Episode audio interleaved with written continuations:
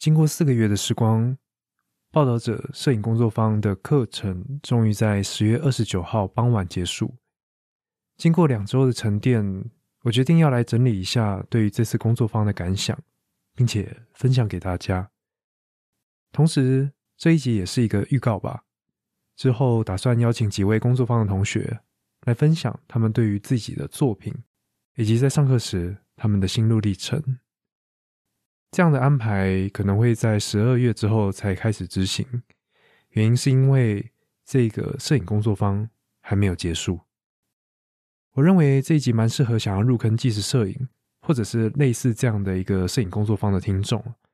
那安叔这边就是以一个有关摄影专题完全没有概念的小白来分享这一路上所学到的东西。无论是对于在工作坊内会学到的东西来做个预习。或者是一起来审视一下自己对于摄影的思考，我相信应该都会有些帮助。那之前有提到跟摄影工作坊有关的，就是在七月二十五号以及十月三号的笔记本 Page Five 跟 Page Seven 这两集有提到，在七月二十五号那个时候才刚上完两堂课，充满热血啊，并且对于摄影专题的执行呢是零进度，就还没有任何的拍摄。而在十月三号，已经经历了两个月的时间，想必大家有听的就知道，那个时候非常非常的迷惘，甚至有些低落。那针对这一集的分享啊，我直接先说我的结论。首先是在七月二十五号跟大家分享的，在第一堂课的时候，对于自己所下的三个 hashtag，分别是 podcaster、化学跟走错棚，并且我也跟大家讲，我希望在课程结束的时候。将走错棚这个 hashtag 拿掉，而此刻回想起来，我得认真的说，我已经很努力的，所以我认为这个标签是可以拿掉的。但是在这样的一个摄影专题执行的期间呢，我却忘掉了非常非常多的事实，这个后面会讲。那另外就是针对这一次的期末成果发表，我和几位同学都一样，内心感到的。是强烈的痛苦。我自己发现，除了缺乏议题探究以及说故事的欲望，还有就是在课程的初期，我误会了很多的内容，而在很后期才发现这些的错误，而且错的凄惨。最大的错误呢，就是我对于影像叙事它的了解。一开始，我认为照片必须要提供大量的资讯，殊不知。这样子太过贪心，让一张照片失去它的焦点，或者是用太迂回的方式来陈述一件事实。另外，就是对于影像叙事，在课程中提到的分镜、脚本，甚至影像化这些东西，都一一的成为我摄影上的限制。怎么说呢？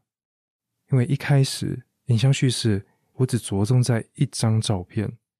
而这样的一个错误的认知，延伸到最后产生超级大的痛苦，也就是照片的编排。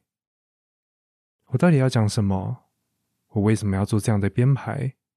我要怎么命名这一个专题？又或是这个专题到底跟我自己有什么关系？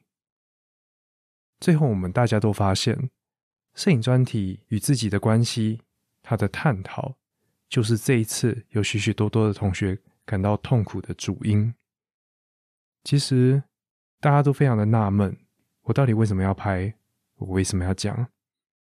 所以其实我并不孤单，大家也都非常的努力，在这个过程中抽丝剥茧，来慢慢的完成自己的一套故事，来呈现给大家。在期末成发的前一个晚上，摄影主任志伟。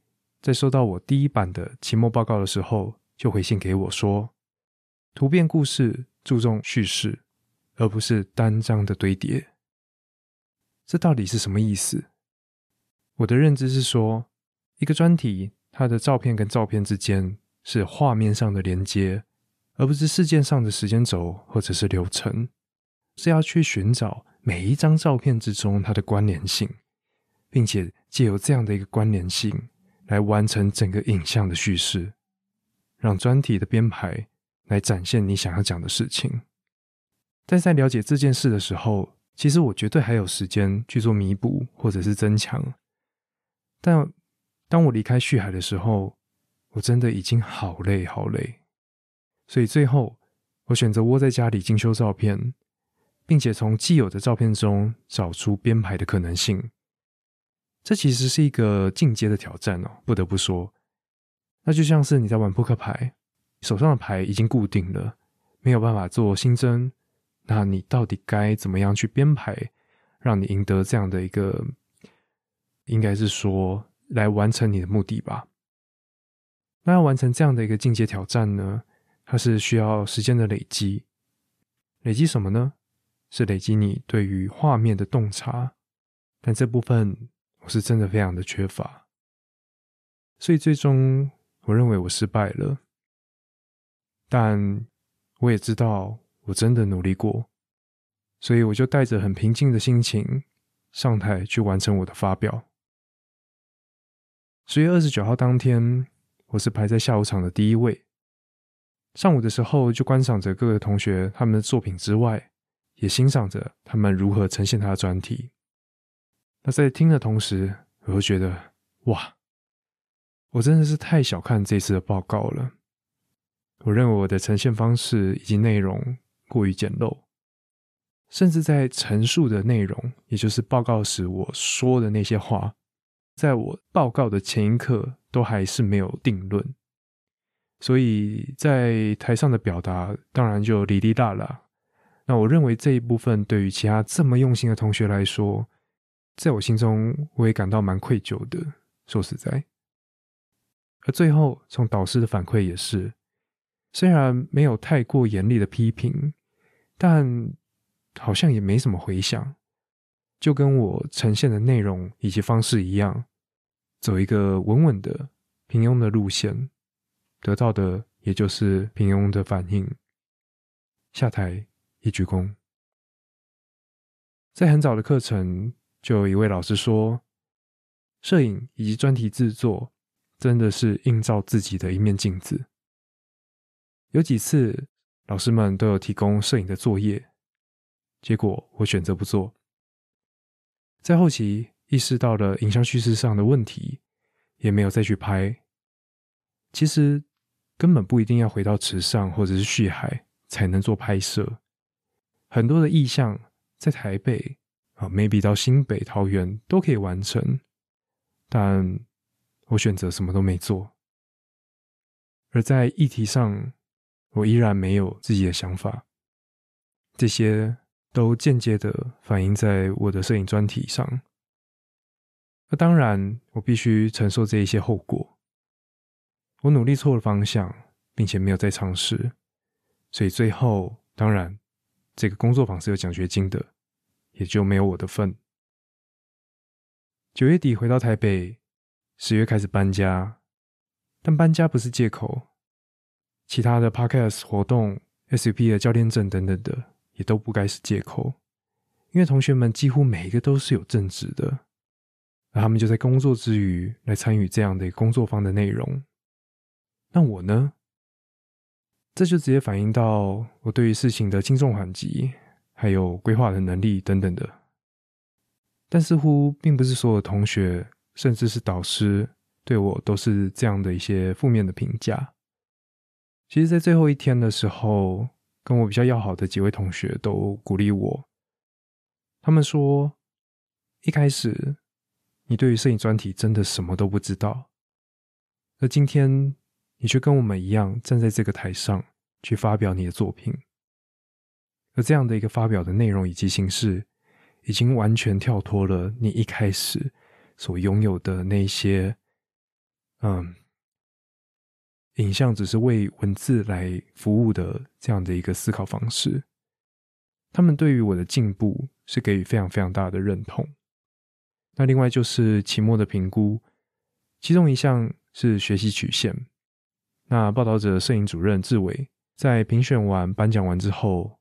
他刚好出现在我旁边，他就对我说：“其实你呀，如果后期再回去再试一下，这个奖学金，也许你还有机会。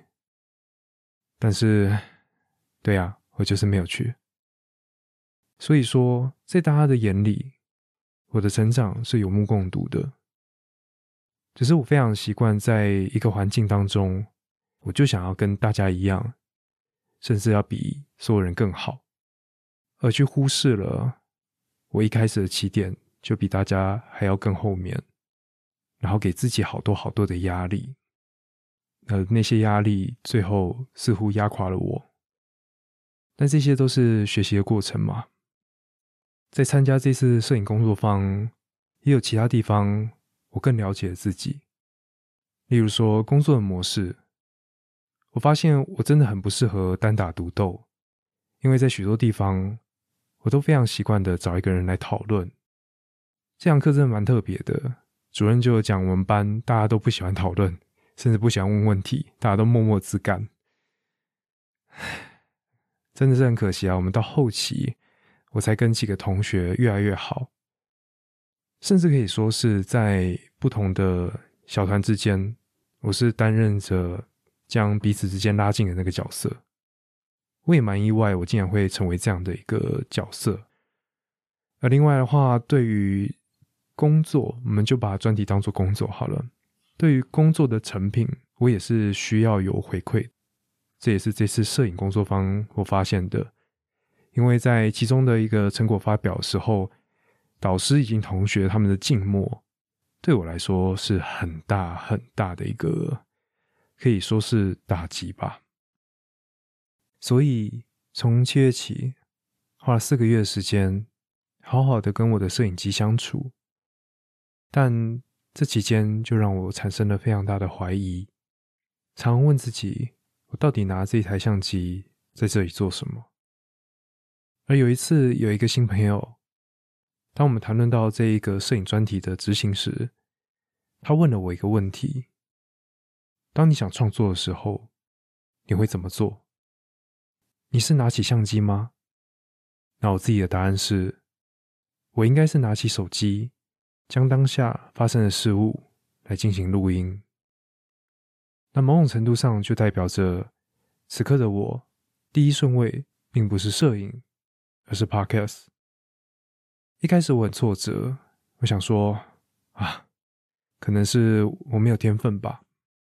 但之后我跟其他同学分享这件事情，他们很生气的对我讲：“你为什么要这样想？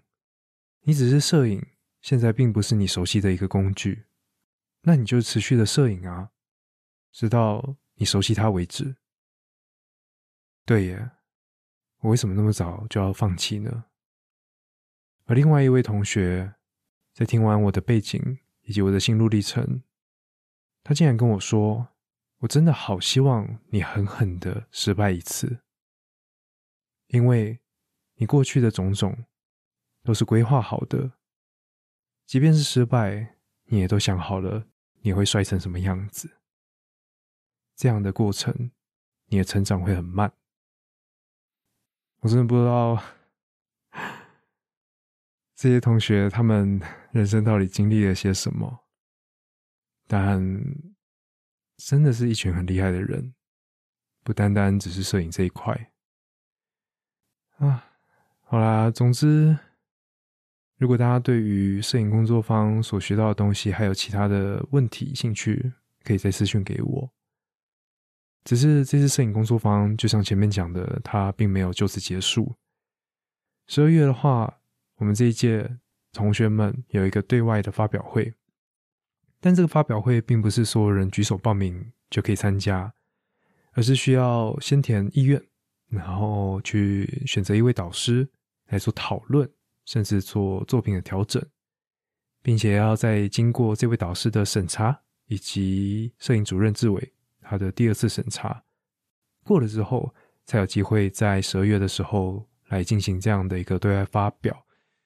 所以，这样的一个自我对话煎熬会持续下去到十二月呀。但因为我想要发表，嗯，我真的想要。原因是因为我想要将过去这几个月我的学习做一个完整的呈现，并且也相信这样的一个再度的讨论以及调整，我一定可以学到更多。那另外就是我认为这样的一个呈现哦，可以更好的来回馈一起来进行拍摄的单位还有朋友，也就是将他们的故事呈现给更多人知道。所以，对我绝对会去报名的，我等下就丢出去。但我依然还是有那个根深蒂固的问题啊，就是对于议题探究的欲望并没有得以解决，所以会导致这样的一个专题，它的主观意识非常非常的薄弱。而跟同学们讨论之后，其中一位同学有提供他的见解，他认为要去想一套只有我，或者说只适用于我的观点。或者说一个故事，而不会发生说，诶，这些照片经过我的拍摄以及我的编排，拿到另外一个人的手上的时候，他说出来会有一样的效果。那这样的一个切入点，也许就可以解决我这次摄影专题的大部分的问题吧。嗯，就希望接下来几周跟老师的配合以及后续的审查，可以稍微顺利一点。的确有在思考着有哪些东西可以去补啦，也真的不一定需要再跑回池上，因为我最后的呈现是有关池上野湾的野生动物救护站这个主题。续海的部分的话，因为拍摄上真的太多问题了，所以就先放着。我相信它需要长时间的 cooking。好，那在这一个十月二十九号的成果发表结束之后。大家虽然非常疲惫哦，但每个人对于离开报道者的办公室都依依不舍。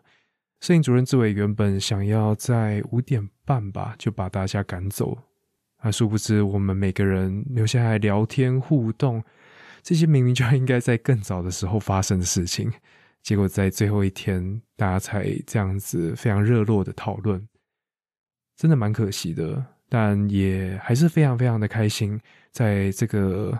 四个月的期间，认识到这么多厉害的人，那也交了几位非常好的朋友。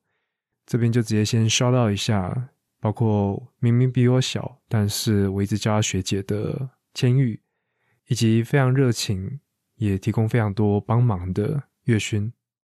那当然还有其他的同学，到后面也慢慢变熟。但这两位真的是，要不是因为他们呢，我可能前面真的。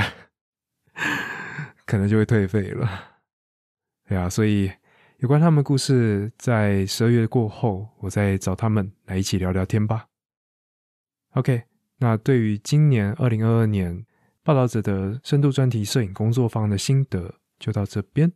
那如果对于这样的一个工作坊，或者是以上所提到的影像叙事啊，或者是其他的摄影的东西，嗯，东西。如果有兴趣的话，都非常欢迎大家到 IG 跟我互动。那今天的故事分享就到这边，我是安叔，我们下集再见，拜拜。